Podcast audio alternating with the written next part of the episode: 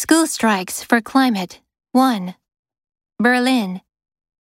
They're angry at their elders, and they're not taking it sitting down. Students worldwide are skipping class Friday to take to the streets to protest their government's failure to take sufficient action against global warming.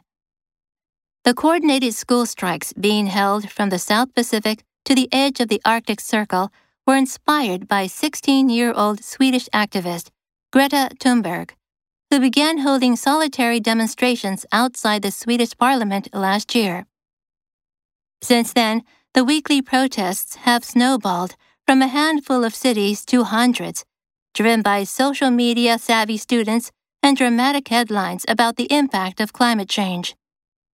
Thunberg, who was recently nominated for the Nobel Peace Prize, was cheered for her blunt message to leaders at the World Economic Forum in Switzerland this year when she told them, I want you to panic.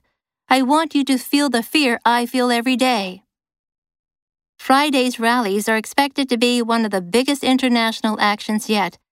Protests were underway or planned in cities in more than 100 countries, including Hong Kong, New Delhi, Wellington, New Zealand, and Oulu, Finland. Some politicians have criticized the students, suggesting they should be spending their time in school, not on the streets. But scientists have backed the protests, with thousands signing petitions in support of the students in Britain, Finland, and Germany. Take sitting down.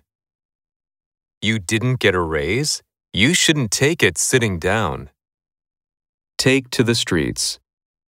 They took to the streets to express their dissatisfaction. Solitary. She led a solitary life in the village. Snowball. The company's debt snowballed to $9 million.